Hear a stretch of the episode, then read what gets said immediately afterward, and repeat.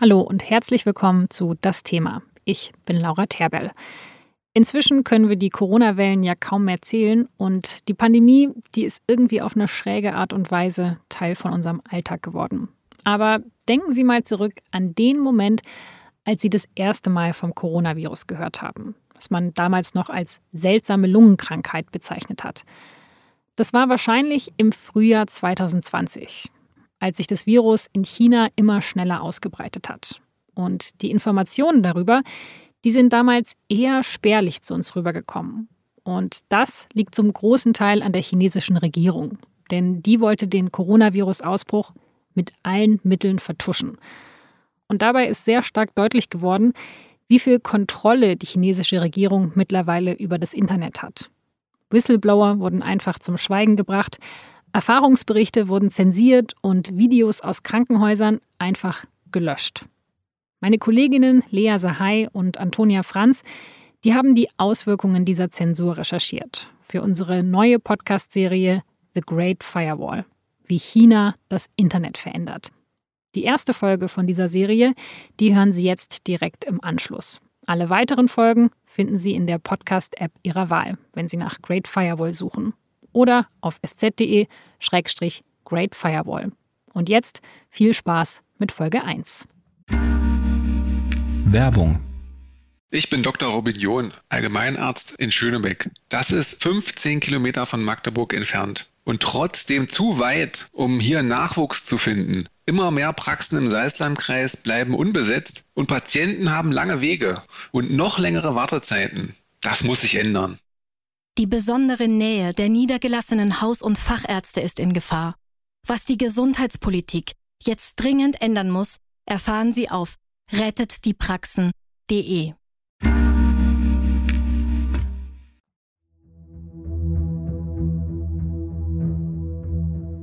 Peking, der 6. Februar 2020. Es ist mitten in der Nacht, mitten im ersten Corona-Lockdown, der das Leben in China seit Wochen in den Stillstand versetzt hat. Die Straßen sind gespenstisch leer. Die rund 20 Millionen Menschen, die in Peking leben, sitzen in ihren Wohnungen. Sie trauen sich kaum vor die Tür. In dieser Nacht sind sie aber nicht einfach früh ins Bett gegangen. Sie sind wach. Ganz China ist wach. Auch Lea Sahai. Jeder meiner Freunde hat irgendwas gepostet, irgendwas geschrieben zu der Situation, Solidarität oder Traurigkeit ausgedrückt. Also es war wirklich ein totaler Moment der Gemeinsamkeit im Land und auch der Wut. Lea lebt schon seit ein paar Jahren in Peking. Sie berichtet von dort für die Süddeutsche Zeitung. In der Nacht vom 6. auf den 7. Februar 2020 sitzt sie in ihrer kleinen Wohnung im Osten der Stadt und läuft zwischen Schlaf und Wohnzimmer hin und her, ihr Smartphone die ganze Zeit in der Hand. Dauernd tauchen neue Posts, Hashtags und Bilder auf ihrem Bildschirm auf. User posten den Song Do You Hear the People Sing aus dem Musical Les Miserables über die französische Revolution.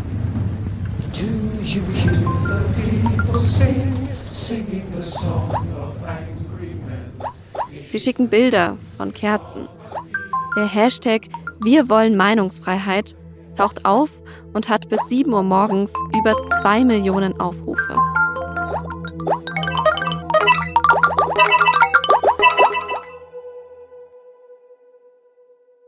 Also man muss ja wissen, dass es in China keine Meinungsfreiheit gibt. Die chinesische Regierung sagt zwar immer, es gäbe Meinungsfreiheit, die ja auch in der Verfassung verankert, aber jeder im Land weiß, dass man nicht sagen und schreiben kann, was man eben möchte. Das heißt, so ein Hashtag überhaupt zu sehen und so eine Debatte zu sehen, das war was völlig Außergewöhnliches und hat eigentlich schon eine rote Linie überschritten. Und das war natürlich der Moment, wo ich gedacht habe, hier passiert irgendwas total Großes und ich muss wach bleiben und ich muss lesen, was die Leute schreiben. Lea liest also und macht Screenshots von Posts. Es geht um den Augenarzt Li Wenliang, der sich mit dem Coronavirus angesteckt hat. Also das Außergewöhnliche eigentlich war, dass man nicht so richtig wusste, wie es ihm jetzt wirklich geht, weil um 9 Uhr abends hat die Global Times, also eine wichtige Zeitung in China, seinen Tod schon verkündet. Und das wurde natürlich dann tausendfach geteilt und es hieß erst, er ist tot. Und dann hat sich aber die Lokalbehörden und das Krankenhaus eingeschaltet und haben gesagt, nein, wir versuchen immer noch sein Leben zu retten, also wir äh, machen immer noch lebenserhaltende Maßnahmen. Es gibt also in dieser Nacht zwei verschiedene Versionen über den Zustand von Li Wenliang, wie es so oft in China ist. Aber dieses Mal, da sind die Menschen besonders wütend auf die Regierung. Weil selbst bei einem Tod von einem Menschen kann man immer noch nicht trauen, was die Staatsmedien sagen und es ist immer noch nicht wichtig. Sie können immer noch lügen darüber, ob er lebt oder ob er tot ist. Li Wenliang war ein Whistleblower. Er hat versucht, die Menschen vor dem Coronavirus zu warnen, als einer der ersten, als die Regierung noch alles heruntergespielt hat. Und dafür wurde er verhaftet. Eine Woche später hat er sich dann selbst mit dem Virus angesteckt. Lee war ein Held für die Menschen. Und in der Nacht zum 7. Februar 2020 posten sie ihm zu Ehren. Ein Satz, der dabei immer wieder fällt, ist, ich habe verstanden. Ein Zitat von Lee selbst, auf das wir später noch einmal zurückkommen. Manche Leute haben auch Ironie benutzt und haben irgendwie gesagt, wir dürfen nichts sagen und dann immer, ich habe verstanden, als wurde sozusagen relativ viel mit diesem Satz gespielt und es war so einer der Kernsachen, die eigentlich so in diesen Tagen oder in diesen Stunden auch gepostet wurden. Aber als am nächsten Morgen die Sonne aufgeht, verschwindet nicht nur die Dunkelheit. Auch die Beiträge, die in der Nacht geschrieben wurden, sind nicht mehr da. Die Kerzenbilder, der Hashtag Wir wollen Meinungsfreiheit oder die Bilder von Lee mit Stacheldraht als Mundschutz. Es ist, als hätte es sie nie gegeben. Ich bin Antonia Franz, Journalistin von der Süddeutschen Zeitung. Und das ist The Great Firewall. Wie China das Internet verändert. Folge 1. Ich habe verstanden.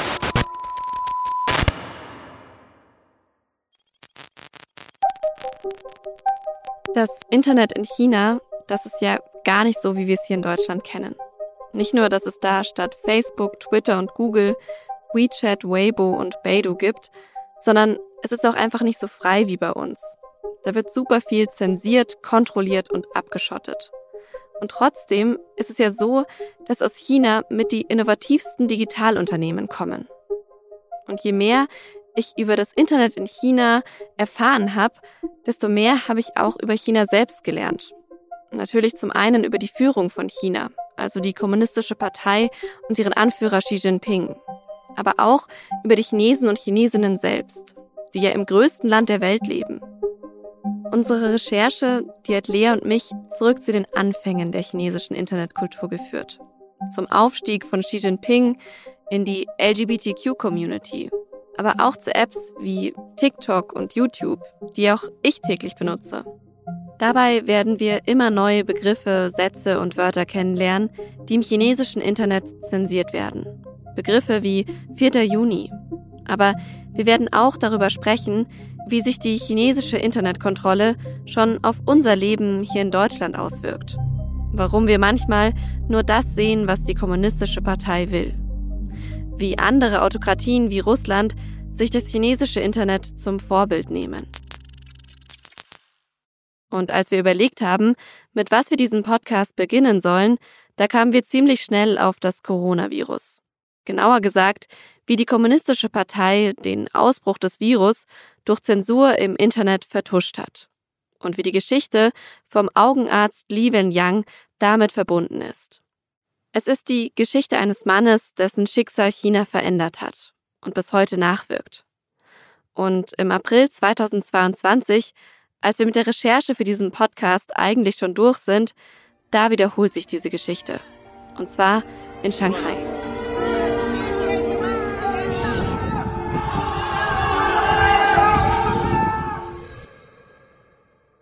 Aber von vorne. Die Geschichte von Li Wenyang beginnt Ende Dezember 2019. Li arbeitet damals in einem Krankenhaus in Wuhan, einer Stadt im Osten von China.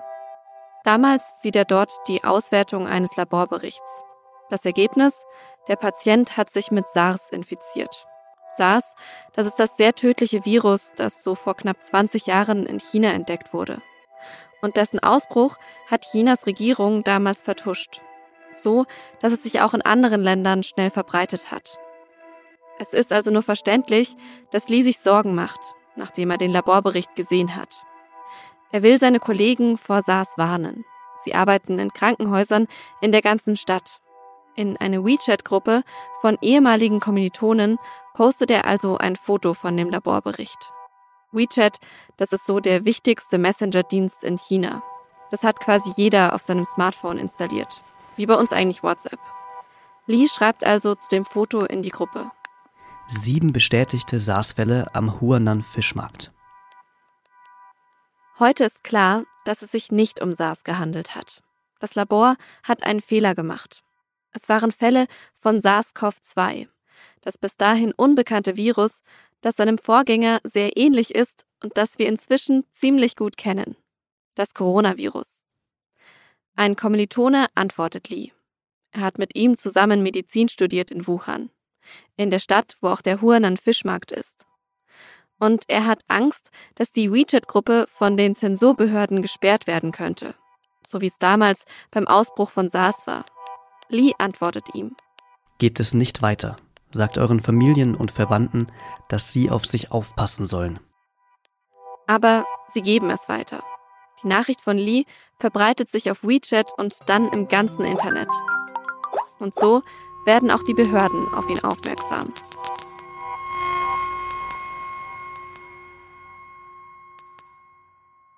Ein Tag nach den WeChat-Nachrichten von Lee am Silvestertag hört meine Kollegin Lea zum ersten Mal von dem Virus. Und das in Deutschland, nicht in China. Sie ist über Weihnachten bei ihrer Familie zu Besuch. Und die deutsche Presseagentur hat eben die Meldung geschickt, dass die Lokalbehörden in Wuhan festgestellt haben, dass es äh, gehäuft zu Lungenentzündungen kommt und äh, es eben im Verdacht steht, dass möglicherweise eine Art Viruserkrankung in der Stadt unterwegs ist. Aber viel gedacht haben sich die meisten Leute dabei nicht. Für die SZ-Ausgabe am 4. Januar schreibt Lea aber trotzdem eine erste Meldung über das Virus. Sie hat gerade mal 23 Zeilen und steht in einer Randspalte im Politikteil. Lungenkrankheit in China. Peking. Eine bisher nicht identifizierte Lungenkrankheit ist in der zentralchinesischen Metropole Wuhan ausgebrochen. Bislang seien 44 Menschen erkrankt, heißt es laut der Gesundheitskommission der Stadt. Elf Erkrankte sollen in Lebensgefahr schweben. Vermutungen, es könnte sich um einen neuen Ausbruch der Lungenseuche SARS handeln, wollen Staatsmedien bisher nicht bestätigen. Grippeerkrankungen wurden ebenfalls ausgeschlossen. Die lokale Gesundheitskommission berichtete, viele der Infektionen könnten auf den Besuch eines Fischmarktes zurückgeführt werden. Die Erkrankten seien in Quarantäne untergebracht worden.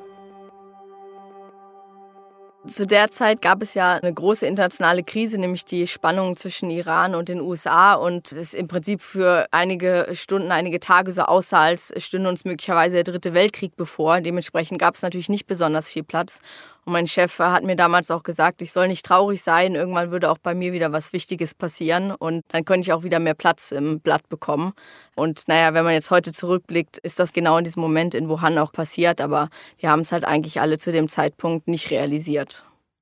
Heute wissen wir, dass im Januar 2020 die Zahl an Verdachtsfällen in Krankenhäusern in Wuhan immer schneller steigt. Li Wenyang aber wird festgenommen und mit sieben anderen Whistleblowern im Staatsfernsehen als Verräter bezeichnet. Als einer, der Falschinformationen streut und die soziale Ordnung stört. 一号傍晚，武汉市公安局官方微博发布消息称，und das war eben einer der wichtigsten ja, Auftritte in den Staatsmedien, wo man eben diese Nachricht verbreitet hat, dass man keine Gerüchte über die Situation in Wuhan teilen soll. Also wirklich der Versuch, eben dass nicht vor allem ja auch von vor Ort andere Informationen geteilt werden, als die eben von den äh, Gesundheitsbehörden offiziell genehmigt und veröffentlicht werden. Die Gesundheitsbehörde in Wuhan verkündet Mitte Januar, dass es nur ein geringes Risiko gibt, dass das Virus sich von Mensch zu Mensch überträgt. Die Menschen sind also erstmal beruhigt. Aber Lea ist skeptisch. Als Korrespondentin weiß sie, dass chinesischen Behörden und Staatsmedien nicht so wirklich zu trauen ist. Ihnen geht es oft erstmal um die Kontrolle einer Situation. Dafür werden auch Falschnachrichten gestreut. Wichtiger sind für Lea deshalb die sozialen Medien, auch wenn auf den Plattformen vieles schnell zensiert und gelöscht wird. Als Lea nach ihrem Besuch in Deutschland Anfang 2020 wieder in China ist, sieht sie dort Videos aus Wuhan. Also am besten kann ich mich eigentlich an ein Video erinnern. Das war aus einem Krankenhaus in Wuhan, anscheinend mit dem Handy aufgenommen. Die Menschen, die man dort gesehen hat, schienen Ärzte zu sein und die waren in Ganzkörperanzügen ähm, angezogen und haben offenbar Erkrankte versorgt. Und dieses Video ist auch vielfach in den sozialen Medien geteilt worden, weil die Menschen gesagt haben, das kann ja nicht sein, dass das Virus nicht gefährlich ist und vor allem, dass es nicht ansteckend ist, wenn die Menschen faktisch wie Marsmenschen aussehen und offensichtlich massive Angst haben vor der Ansteckung und in diesen Ganzkörperanzügen ähm, stecken. Also das war das Video, wo ich das erste Mal gedacht habe, hier muss irgendwas ganz Großes passieren und es muss vor allem gefährlich sein, auch in der Stadt äh, unterwegs zu sein, eben weil die Ärzte so massive Schutzanzüge tragen.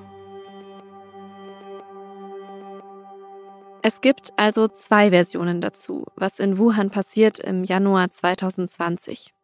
Die der chinesischen Regierung, dass alles unter Kontrolle ist und das Virus kaum ansteckend ist und auch kaum gefährlich und die der Menschen, die sich in den sozialen Medien echt große Sorgen machen, die der Regierung nicht vertrauen und versuchen herauszufinden, was in Wuhan wirklich passiert.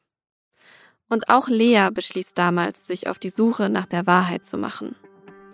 Es gab diese Studien, die gesagt haben, wenn wir so und so viele Fälle schon im Ausland haben, müssen gleichzeitig statistisch gesehen so und so viele Menschen in Wuhan infiziert sein. Möglicherweise Hunderte, möglicherweise Tausend Menschen. Und nichts von dem hat irgendwie damit zusammengepasst, was man aus Wuhan gehört hat. Und deswegen hielt ich es einfach für wichtig, dass man eben vor Ort ist, dass man einmal in ein paar Krankenhäuser fährt, dass man in die Krankenhäuser fährt, wo man die geleakten Videos hat, dass man versucht, mit Ärzten zu sprechen. Und äh, das war so der Moment, als ich entschieden habe, relativ relativ spontan tatsächlich. Innerhalb von, ja, eigentlich habe ich abends drüber nachgedacht und am nächsten Morgen saß ich im ersten, ersten Zug auch nach Wuhan. Wenn ihr jetzt gerade denkt, okay, ist Lea eigentlich ein bisschen verrückt? Ich glaube, der Impuls von den meisten Menschen und auch von mir wäre ja schon erstmal, okay, diese Videos, die sehen echt krass aus. Da kursiert eine unbekannte Krankheit, von der man nicht weiß, wie gefährlich sie eigentlich ist da bleibe ich lieber mal weg und versuche das irgendwie anders zu recherchieren. Aber für Lea war damals total klar. Ich muss dahin. Eben weil es in China oft schwierig ist, sich auf andere Quellen zu verlassen, wenn man nicht selbst vor Ort war. Ich hatte natürlich einen sehr verärgerten Freund, der das gar nicht lustig fand, dass ich da mal fröhlich nach Wuhan gefahren bin, was ich mir bis heute auch noch anhören muss. Immer wenn ich ihn kritisiere, sagt er, aber wenigstens bin ich nicht mit dem ersten Zug nach Wuhan gefahren. Das muss ich mir also noch häufig ähm, anhören.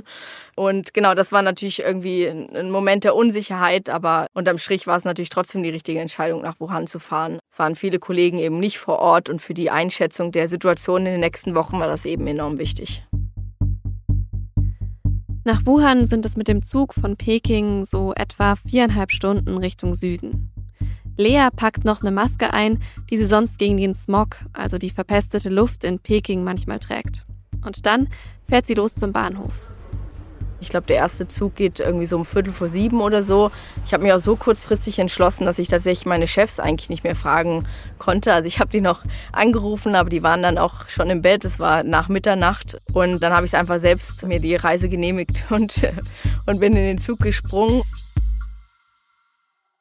Und während Lea fährt, lasst uns mal kurz einen Schritt zurück machen. Diese Zeit, dieser Januar 2020, war nämlich schon irgendwie ganz entscheidend für die Kommunistische Partei, die so gerne alles unter Kontrolle hat. Sie kontrolliert die Debatten in der Gesellschaft, achtet ganz genau darauf, wer was sagt und wer was tut. Sie hat Angst vor einem Systemsturz, dass die Menschen Mitsprache einfordern, nicht mehr zu stoppen sind.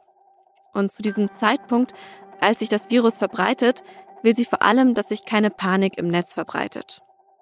Dazu kommt, dass die Lokalregierung von Wuhan die dramatische Lage Anfang 2020 vertuscht hat. Aber warum eigentlich? Lea hat mir erklärt, dass das viel mit dem politischen System im Land zu tun hat die Angst der Lokalregierung und Wuhan war, dass sie schlechte Nachrichten überbringen müssen, dass sie sagen müssen, wir haben zu spät reagiert, die Situation ist uns entglitten, sie ist außer Kontrolle, wir brauchen dringend Hilfe. Das alles sind schlechte Nachrichten, die möglicherweise dazu führen würden, dass man politische Verantwortung übernehmen muss, dass man plump gesagt seinen Job verliert. Die Kommunistische Partei, kurz KP, hat über 90 Millionen Mitglieder. Das sind mehr Menschen, als in Deutschland leben. Und die KP, die ist deshalb auch überall in China vertreten. Dazu kommt, dass sie nicht gerade eine Organisation ist, die Fehler zulässt. Also durch dieses Top-Down oder dieses Hierarchische ist in China im politischen System immer die Logik, man hat einen Chef über sich und der hat auch wieder einen Chef. Und die Frage ist, kann ich mit einer schlechten Nachricht an meinen Chef rantreten, weil der auch als erstes wieder denkt, oh, was denkt denn mein Chef jetzt? Möglicherweise denkt der ja, ich habe nicht gut auf den unter mir sozusagen aufgepasst. Also es gibt durch dieses Top-Down die Situation, dass schlechte Nachrichten verschleppt werden, weil man Angst hat, dass man von oben politisch verantwortlich gemacht wird. Und oben wiederum hat man natürlich den Anreiz, jemanden unten verantwortlich zu machen, um eben zur nächst oberen Ebene wieder nicht äh, die Verantwortung zu nehmen. Die Warnungen von Ärztinnen aus den Krankenhäusern in Wuhan sind also genau deshalb bei der Lokalregierung hängen geblieben. Und die dachte, ohne sie jetzt verteidigen zu wollen, dass sie das mit dem Coronavirus vielleicht schon auch noch stoppen können und irgendwie hinkriegen. Damals wusste man ja echt noch nicht so viel darüber, wie ansteckend und gefährlich es ist. Und dann hätte man eben nicht die gefürchtete Führungsriege der Partei rund um Xi Jinping informieren müssen. Die chinesische Regierung, also Peking in diesem Fall, sagt ja auch, es war ein Versagen von der Lokalregierung. Deswegen haben wir da jetzt ein paar Köpfe abgesägt und ein paar Leute müssen möglicherweise auch ins Gefängnis. Problem gelöst wird nie wieder passieren. Aber das ist halt natürlich nicht glaubwürdig, weil es wirklich ein systeminternes Problem ist und ganz typisch immer wieder die Wiederholung dieser Art von Mechanismen. Und natürlich liegt insofern auch die politische Verantwortung bei Peking und die Lokalregierung ist in diesem Sinne eigentlich nur ein Bauernopfer.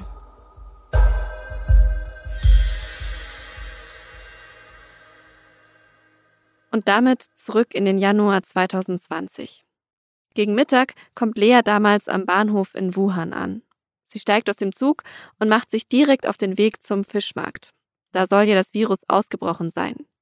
Zu dem Zeitpunkt ist der Markt schon ein paar Wochen geschlossen. Also die ganzen Schilder hingen da damals noch, also was für Wildtiere dort verkauft wurden, also von Eseln zu irgendwelchen riesigen äh, China-Salamandern, also die eigentlich auch nicht verkauft werden dürfen, Krokodile, also all diese Schilder hingen da überall noch. Ein paar der Verkäufer stehen noch am Rand. Sie mussten Anfang Januar ihre Stände überstürzt zumachen und hoffen noch auf die versprochene Entschädigung von der Regierung. Sie können Lea aber wegen dem Virus nicht besonders weiterhelfen. Als nächstes will sie deshalb in das Krankenhaus fahren, aus dem sie im Internet das Video mit dem Personal in den Schutzanzügen gesehen hat. Der Taxifahrer, der mich zum Beispiel vom Markt zu einem Krankenhaus gebracht hat, war total überrascht und hat gesagt, wieso bist du denn hier? Also eine deutsche Korrespondentin, die aus dem fernen Peking extra nach Wuhan reist, nur für diese paar Erkrankten. So groß ist die Geschichte doch gar nicht. Aber so harmlos wie der Taxifahrer scheint es die Krankenhausleitung nicht zu sehen. Als Lea dort ankommt, kommt sie nämlich gar nicht rein. Das Sicherheitspersonal weist alle Leute ab, die auf das Gelände des Krankenhauses kommen wollen. Und man hat aber im Hintergrund eben gesehen, dass viele Leute mit diesen besagten Ganzkörperanzügen unterwegs waren. Und es war natürlich schon so ein Signal. Offensichtlich werden hier Leute behandelt. Offensichtlich gibt es hier auch mehr Infizierte als eben dieses eine verwackelte Video, was ich gesehen habe. Alle vor Ort sind irgendwie total nervös. Und Lea kann mit niemandem wirklich sprechen. Ihr wird immer klarer, was sie schon in Peking geahnt hat. Hier läuft etwas ganz und gar nicht so wie von der Regierung dargestellt. Und während sie in Wuhan gerade in ihr Hotel einchecken will, klingelt ihr Handy. Und äh, dann hat mich auch mein Chef angerufen und äh, hat gesagt, ob ich gesehen habe, dass der chinesische Staatspräsident sich geäußert hat und ähm, erklärt hat, dass das Coronavirus oder der Kampf gegen das Virus jetzt eine Top-Priorität hat. Und das war natürlich so eine Signalwirkung, dass es möglicherweise deutlich ernster ist. Dafür muss man wissen, in China ist das nicht wie in Deutschland, wo PolitikerInnen sich ja eigentlich dauernd den Fragen von JournalistInnen stellen müssen. Die meiste Zeit weiß eigentlich niemand, wo Xi Jinping sich gerade aufhält. Er taucht nur für wichtige Termine ab und zu auf. Wenn er dann aber eine Rede hält, dann ist das schon ein Signal, weil mit unwichtigen Dingen beschäftigt er sich nicht. Die Sicherheit der Menschen und ihre körperliche Gesundheit habe absoluten Vorrang. So zitiert ihn die Staatspresse damals. Und es gebe jetzt eine energische Eindämmung. Alles werde getan, um die Ausbreitung zu stoppen. Für Lea und ihren Chef ist klar, hier passiert was Großes. Auch wenn sie in diesem Moment beide noch nicht ganz erklären können, was genau das eigentlich heißt.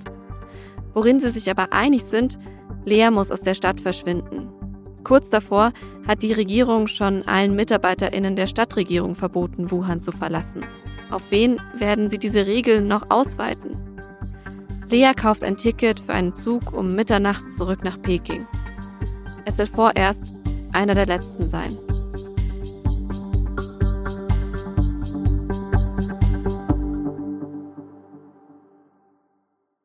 Wuhan wird kurz nachdem Lea aus der Stadt verschwindet abgeriegelt.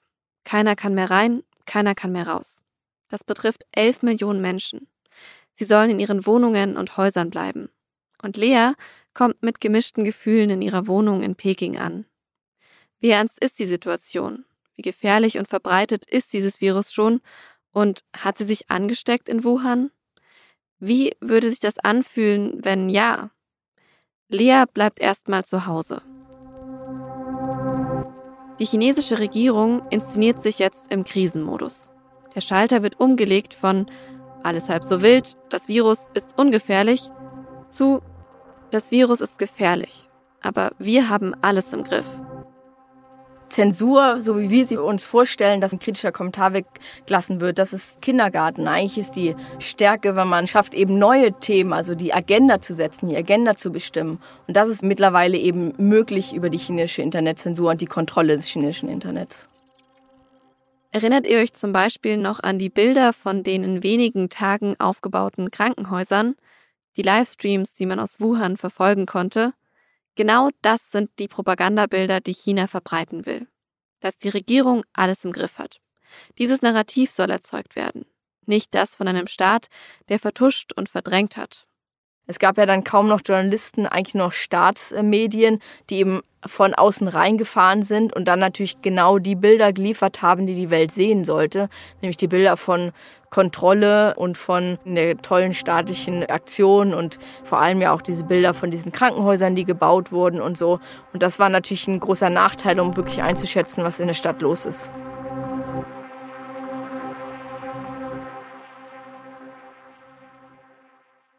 Kurz danach geht auch Peking in den Lockdown. Lea lässt sich Essen nur liefern, verbringt viel Zeit an ihrem Handy und ihrem Laptop.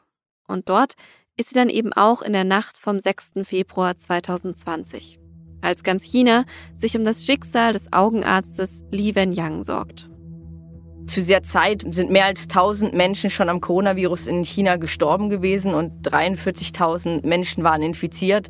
Und im Ausland ist das Coronavirus zu diesem Zeitpunkt ja noch gar nicht angekommen gewesen. Also es war wirklich, man hat es als eine chinesische Krise empfunden. Man wusste überhaupt nicht, was bedeutet das für das Land, was bedeutet das für das Leben in Peking. In Wuhan wird alles irgendwann mal wieder, wie es ist. Und das lief eigentlich so alles auf diese Nacht vom 7. Februar hinaus, wo dann eben die Nachricht kam, dass die Wenliang, der eben auch am Coronavirus erkrankt war, dass er im Sterben liegt, dass er möglicherweise schon tot ist. Also es war eine sehr gespenstische Nacht und in diese Nacht kam dann eben eben auch diese vielen Kommentare, die vielen Debatten im Internet.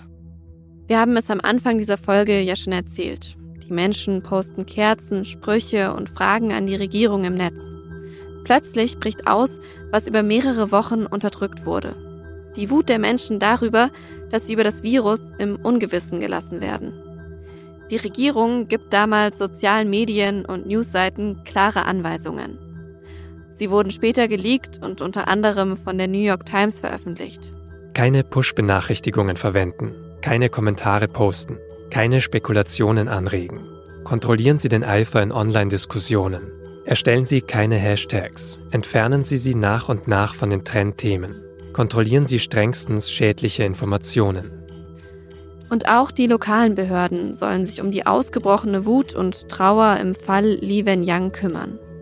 Alle Büros der Cyberspace-Verwaltung müssen der Online-Meinung erhöhte Aufmerksamkeit schenken und alles, was die Glaubwürdigkeit von Parteien und Regierungen ernsthaft schädigt und das politische System angreift, entschlossen kontrollieren. Man hatte halt diesen kurzen Moment des Kontrollverlusts, weil wirklich ein ganzes Land im Prinzip online äh, kommentiert, online debattiert hat. Aber am nächsten Morgen hatten halt die Zensoren die Lage auch wieder im Griff. Auch deswegen war natürlich die Nacht so außergewöhnlich.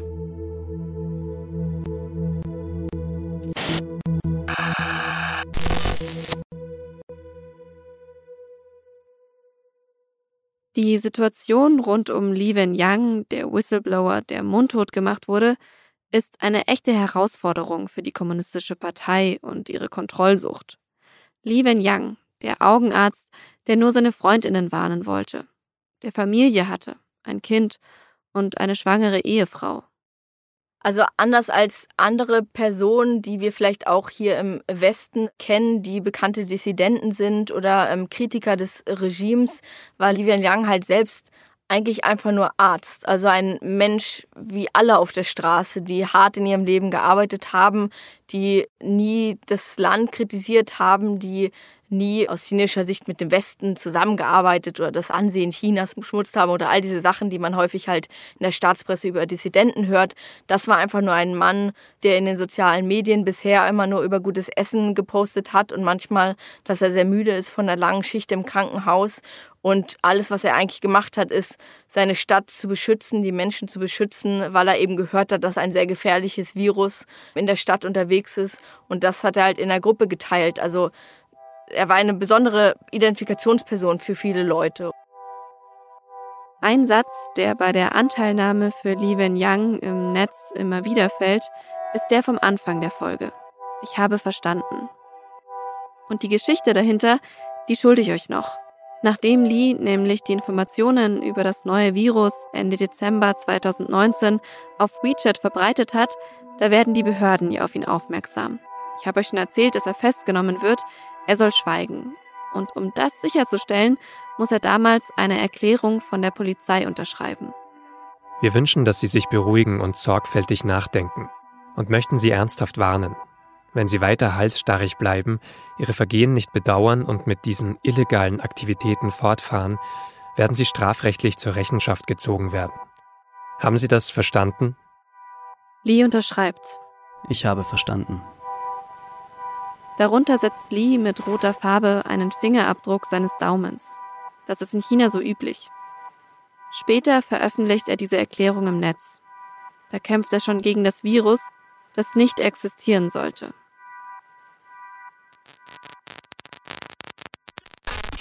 Am Morgen des 7. Februars verkündet das Krankenhaus in Wuhan dann offiziell, dass Li Wenliang es nicht geschafft hat.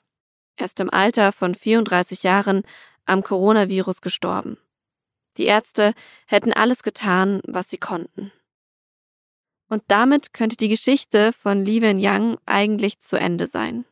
Aber die Chinesen und Chinesinnen, die vergessen ihn nicht. Auf seinem Weibo-Profil, Weibo, das ist sowas wie das chinesische Twitter, da posten sie auch heute noch Nachrichten an ihn wie ich denke an dich und ich hoffe, es geht dir gut und ich wollte irgendwie nur erzählen, dass ich Stress in der Schule habe, aber ich hoffe, wenn ich nur weiter kämpfe, dass ich es dann irgendwie schaffe. Also es ist wirklich so ein Ort geworden, wo Leute halt ihren Schmerz loswerden und es ist tatsächlich so, dass dann eben kein politischer Prozess oder so zugelassen wird, aber so eine Art Klagemauer oder so ein Ort der Trauer oder irgendwie des Austausches werden zu lassen. Also das ist bis heute möglich. Was ich aber noch erstaunlicher finde, auch die Regierung feiert Li Wenliang nach seinem Tod. Er bekommt Medaillen verliehen und wird in Museen gefeiert. Er wird zu einem Held an der Spitze des Kampfes der kommunistischen Partei gegen das Virus gemacht. Also ich konnte mir vor allem in der Nacht, wo Li Wenliang gestorben ist, nicht vorstellen, dass sie dieses Mal wieder schaffen, die Debatte unter Kontrolle zu bringen und die Menschen dazu zu bringen, den Tod dieses Arztes zu vergessen. Also wirklich ja das kollektive Gedächtnis zu verändern. Und das haben sie aber geschafft. Ich habe gedacht, das Trauma und die Bilder werden zu tief sitzen. Und es gibt ja auch Opfer in Wuhan, es gibt viele Tote.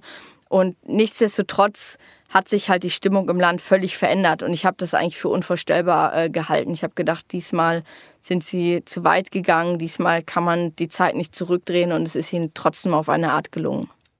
Die Zeit zurückdrehen. Das ist der kommunistischen Partei nach dem Ausbruch des Coronavirus und dem Tod von Li Wenliang erstmal wieder gelungen. Ein Sommer nach dem Ausbruch des Virus in Wuhan, im Sommer 2021, läuft in den Kinos der Film Chinese Doctors. Ein Film über die Helden der Krise, die Ärztinnen und Ärzte wie Li Wenliang um dessen wahre Geschichte es in dem Film natürlich nicht geht. Auch in den Monaten danach verfolgt China eisern seine Null-Covid-Strategie. Schnelle Lockdowns bei einzelnen Fällen, konsequente Kontaktverfolgung mit Tracking-Apps, es werden eigene Impfstoffe entwickelt. Dann aber kommt Anfang 2022 und Omikron. Die Corona-Variante, die uns auch hier in Deutschland wieder zurückgeworfen hat. Erst trifft es Hongkong, dann Peking und schließlich Shanghai. Die größte Stadt in China, der wichtigste Wirtschaftsstandort im Land. Fast 25 Millionen Menschen leben dort. Also ich glaube, das, was man in Shanghai gesehen hat, ist eigentlich so eine Art äh, Experiment, was furchtbar schief gegangen ist, weil man in Shanghai versucht hat, einen anderen Weg zu gehen. Also die Behörden hier haben durchaus erkannt, dass diese Null-Covid-Strategie gewaltige ähm, Kosten hat und dass vor allem eben eine Exit-Strategie fehlt. Also dass äh, man irgendwie durch diese permanenten Dauer-Lockdowns einen gewaltigen Schaden natürlich für die Wirtschaft auch anrichtet und dadurch, dass eben nicht genug Leute geimpft sind, es irgendwie nicht so einen richtigen Weg vorangeht und man nicht so richtig sagen kann, wann hört diese Pandemie eigentlich auf. Und Shanghai ähm, hat eben versucht, einen anderen Weg zu gehen und hat versucht, ein bisschen lockerer auf ähm, die ersten Ausbrüche in der Stadt zu reagieren. Als die Omikron-Welle kommt, sollen also erstmal nur einzelne Stadtteile von Shanghai nacheinander abgeriegelt werden. Und das auch nur für jeweils vier Tage. Aber schon da explodieren die Corona-Fallzahlen in der Stadt. Es sind zwar schon einige Chinesen und Chinesinnen geimpft, aber die meisten nur zweimal. Und vor allem unter den Älteren sind es nur wenige. Sie trifft es besonders hart. Und ähm, dann wohl auch auf Druck ähm, aus Peking haben die Shanghaier Behörden eigentlich über Nacht eben den Kurswechsel vollziehen müssen. Sie haben am Anfang immer wieder gesagt, es wird keinen Lockdown geben. Und dann kam er eben doch. Und das war auch der Grund, warum die Menschen überhaupt nicht vorbereitet waren, weil sie eben den Behörden geglaubt haben und gedacht haben, in vier Tagen sind wir wieder draußen. Und es ist dann ja ganz anders gekommen. Ja, es kommt ganz anders. Am 26. März 2022 geht Shanghai in einen harten Lockdown. Er wird ganze zwei Monate dauern. Die Menschen dürfen ihre Wohnungen nicht verlassen. Und sie verzweifeln immer mehr. Das war ja wirklich eine absolut surreale Situation. Shanghai ist die modernste Stadt äh, in China. Keine Stadt steht so sehr für den Aufstieg und den neuen Reichtum hier im Land. Und auf einmal haben die Leute Fotos von ihren Kühlschränken gepostet und gesagt, wir haben kein Essen mehr. Ich, ich lebe im Zentrum von Shanghai und ich weiß nicht, ob ich morgen noch genug zu essen habe. Also es ist wirklich eine unglaubliche Situation. Das Internet wird also wieder zu einem Zufluchtsort für die Menschen. Sie beschreiben dort, wie groß ihre Not ist, dass sie nichts zu essen haben, dass sie ihre Tiere nicht rauslassen können, dass die Zustände in Quarantänezentren katastrophal sind. Dort werden Infizierte hingebracht. Sie dürfen selbst bei einem milden Verlauf nicht einfach zu Hause bleiben. Natürlich sind die Zensoren direkt auch wieder mit dabei. Sie löschen jede Kritik blitzschnell. Aber in einem Moment, da kommen sie nicht hinterher. Ein Moment, in dem die Wut der Menschen im Internet zu groß ist. Er hat Lea und mich sehr an die Nacht vom 7. Februar 2020 erinnert, als Li Wenliang gestorben ist. Es ist Freitag, der 22. April 2022. Die Handys in China vibrieren, sie klingeln und leuchten auf. Ein Video wird herumgeschickt und taucht in vielen sozialen Netzwerken auf. Es heißt The Voice of April, also die Stimme des Aprils. Genau sechs Minuten ist es lang. Ein Nutzer namens Carrie hat das Video als erstes hochgeladen. Zu sehen sind das ganze Video über nur Luftaufnahmen der Wohnblöcke von Shanghai. Graue Wolken am Himmel, nichts Besonderes. Aber es gibt auch die Tonspur des Videos. Darauf hört man zuerst die Stimmen der lokalen Behörden. Sie versprechen, wie Lea ja vorhin auch schon gesagt hat, Mitte März noch, dass es keinen Lockdown für ganz Shanghai geben wird. 目前，我们上海没有封城。 Dann sagen sie, Lockdown erstmal nur für ein paar Tage. Und dann hört man die Stimmen von den Menschen in Shanghai. Man hört einen Mann, der verzweifelt nach einem Krankenhausplatz für seinen schwerkranken Vater sucht. Man hört ein Baby schreien, das zur Quarantäne von den Eltern getrennt wird. Man hört Menschen, die aus ihren Wohnhäusern schreien, nach Hilfe rufen. Es ist ja tausendfach veröffentlicht worden, geteilt worden. Auch viele meiner Freunde in sozialen Netzwerken haben das geteilt. Es ist dann ja schnell auch zensiert worden. Und was man dann so in der zweiten Welle gesehen hat, war eben äh, der Versuch, irgendwie um diese Zensur herumzukommen. Also Leute, die das Video erst auf dem Kopf gepostet haben oder immer nur äh, Screenshots ähm, von dem Video oder ganz viele Screenshots zusammen. Also es gab dann tausend kleine Beiträge irgendwie, wo man immer wieder gesehen hat, die Leute versuchen trotzdem halt irgendwie, dass dieses Video oder die Erinnerung an dieses Video bestehen bleibt. Es ist also wieder genauso ein Moment wie damals bei Lee, in dem so viele Menschen posten, dass die Sensoren nicht schnell genug hinterherkommen, dass sie die Kontrolle über die Meinung im Internet verlieren. Das Video endet dann mit einem Schwarz-Weiß-Bild. Darauf steht in chinesischen Schriftzeichen Shanghai, gute Besserung.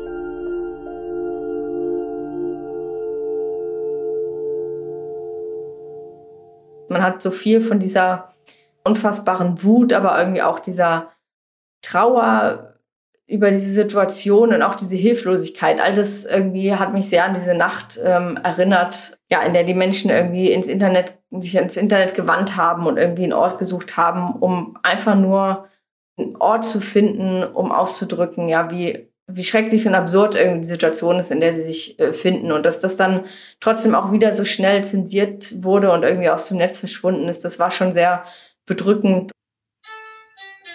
Im Lockdown von Shanghai 2022 tauchen dabei sogar viele Motive wieder auf, die es auch im Frühjahr 2020 im Internet gab. Ein Video, in dem Musiker und Musikerinnen den Song Do You Hear the People Sing aus Les Miserables spielen zum Beispiel.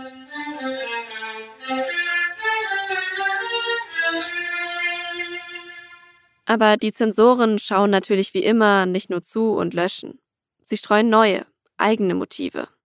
Wenn man die chinesischen Staatsmedien äh, verfolgt, dann könnte man auf jeden Fall meinen, äh, als wäre irgendwie das so ein Quarantänezentrum in Shanghai wie so ein Cluburlaub ähm, auf Mallorca gewesen. Da tanzen die den ganzen Tag nur und sind fröhlich und dankbar. Ähm, und dass die Realität eben eine deutlich andere war, das ähm, wusste man tatsächlich nur, weil die Leute halt Videos gepostet haben und erzählt haben, ja, wie, wie schwierig die Lage dort mitunter auch war. Also wie immer im chinesischen Internet. Aber ich habe mich schon auch gefragt, ob es was gibt, das dieses Mal dann doch auch anders ist. Anders als im Frühjahr 2020 beim ersten Corona-Ausbruch. Es kann doch eigentlich gar nicht sein, dass es zwar diese kurzen Momente gibt, in denen die Nutzer die Meinung im Internet kontrollieren, aber dann doch immer wieder die Zensoren gewinnen. Lea sagt, das Vertrauen in die Lokalregierung in Shanghai hat dieses Mal schon deutlich gelitten. Und auch die Null-Covid-Strategie wird seitdem von der Bevölkerung mehr hinterfragt. Aber die Frage ist ja sozusagen immer, wen hält man hierfür verantwortlich? Ähm, blicken die Leute wirklich nach Peking und stellen die ganz grundsätzliche Frage? Man könnte ja ganz grundsätzlich fragen, warum wurde hier nicht ausreichend geimpft? Warum wurden die Älteren hier nicht geimpft? Warum ist die ganze Welt irgendwie ähm, auf dem Weg, äh, die Pandemie weitestgehend zumindest hinter sich zu lassen? Und warum ist das in China nicht so. Man hat ja zum Beispiel auch keine ausländischen Impfstoffe zugelassen, obwohl äh, man eben wusste, dass diese wirksamer sind. Ähm, man hat eben lieber, ja, aus falsch verstandenem nationalistischen Stolz irgendwie unbedingt die eigenen Impfstoffe für das Beste erklären müssen. Und jetzt ähm, sitzt man eben ja und hängt eben extrem hinter den Impfkampagnen anderer Länder ähm, hinterher. Ähm, also diese Frage könnte man ja alles stellen man könnte also schon das politische System, die Kommunistische Partei China und Xi Jinping ganz grundsätzlich kritisieren nach so einem Desaster wie in Shanghai. Lea sagt, das passiert dann aber doch kaum. Einfach, weil die Propaganda dann doch so gut funktioniert. Und es eben mal wieder einen Sündenbock gibt. Ich glaube, man ärgert sich vor allem über das Management der Lokalregierung, aber so die ganz große Frage stellt man sich, glaube ich, nicht. In der Corona-Krise zeigt sich immer wieder, wie das Internet zu so einem Zufluchtsort für die Menschen wird. Wie es in Momenten wie dem Tod von Li Wenliang und den Voices of April in Shanghai so eine Art Glitch in der Matrix gibt, die dann aber eben doch nicht allzu nachhaltig ist. Weil das System der Kontrolle, Zensur und Propaganda im chinesischen Internet eben doch so fast perfekt ist. Dabei war das Internet in China mal eine große Hoffnung. Eine Hoffnung auf Freiheit und Mitsprache. Die Menschen sind nicht nur weltweit in Kontakt gekommen, sondern auch untereinander. I hope that this new way will bring Chinese society more open, uh, freer, and eventually the dictatorship will not sustain. Das ist Xiao Tiang. Er ist Direktor des China Internet Project an der Universität in Berkeley, Kalifornien. In der nächsten Folge lernen wir ihn noch besser kennen. Er nimmt uns mit zu den Anfängen des chinesischen Internets, zur Internetkultur der 2010er Jahre, die plötzlich Undenkbares denkbar gemacht hat. Und zur Frage, wie konnte aus dieser atemlosen Digitalbewegung diese totale Kontrolle entstehen? This new technology brought the new hope for that generation of Chinese. Die Leute, die sich einen Desktop-Computer leisten konnten, haben sich dann einen Desktop-Computer geleistet. Die Studenten haben es äh, in den Unis gemacht, viele Leute in ihren Firmen. Aber der große Teil der Bevölkerung tatsächlich ist in diese Internetcafés gegangen. And that's something I find it's almost like the shape of freedom of speech.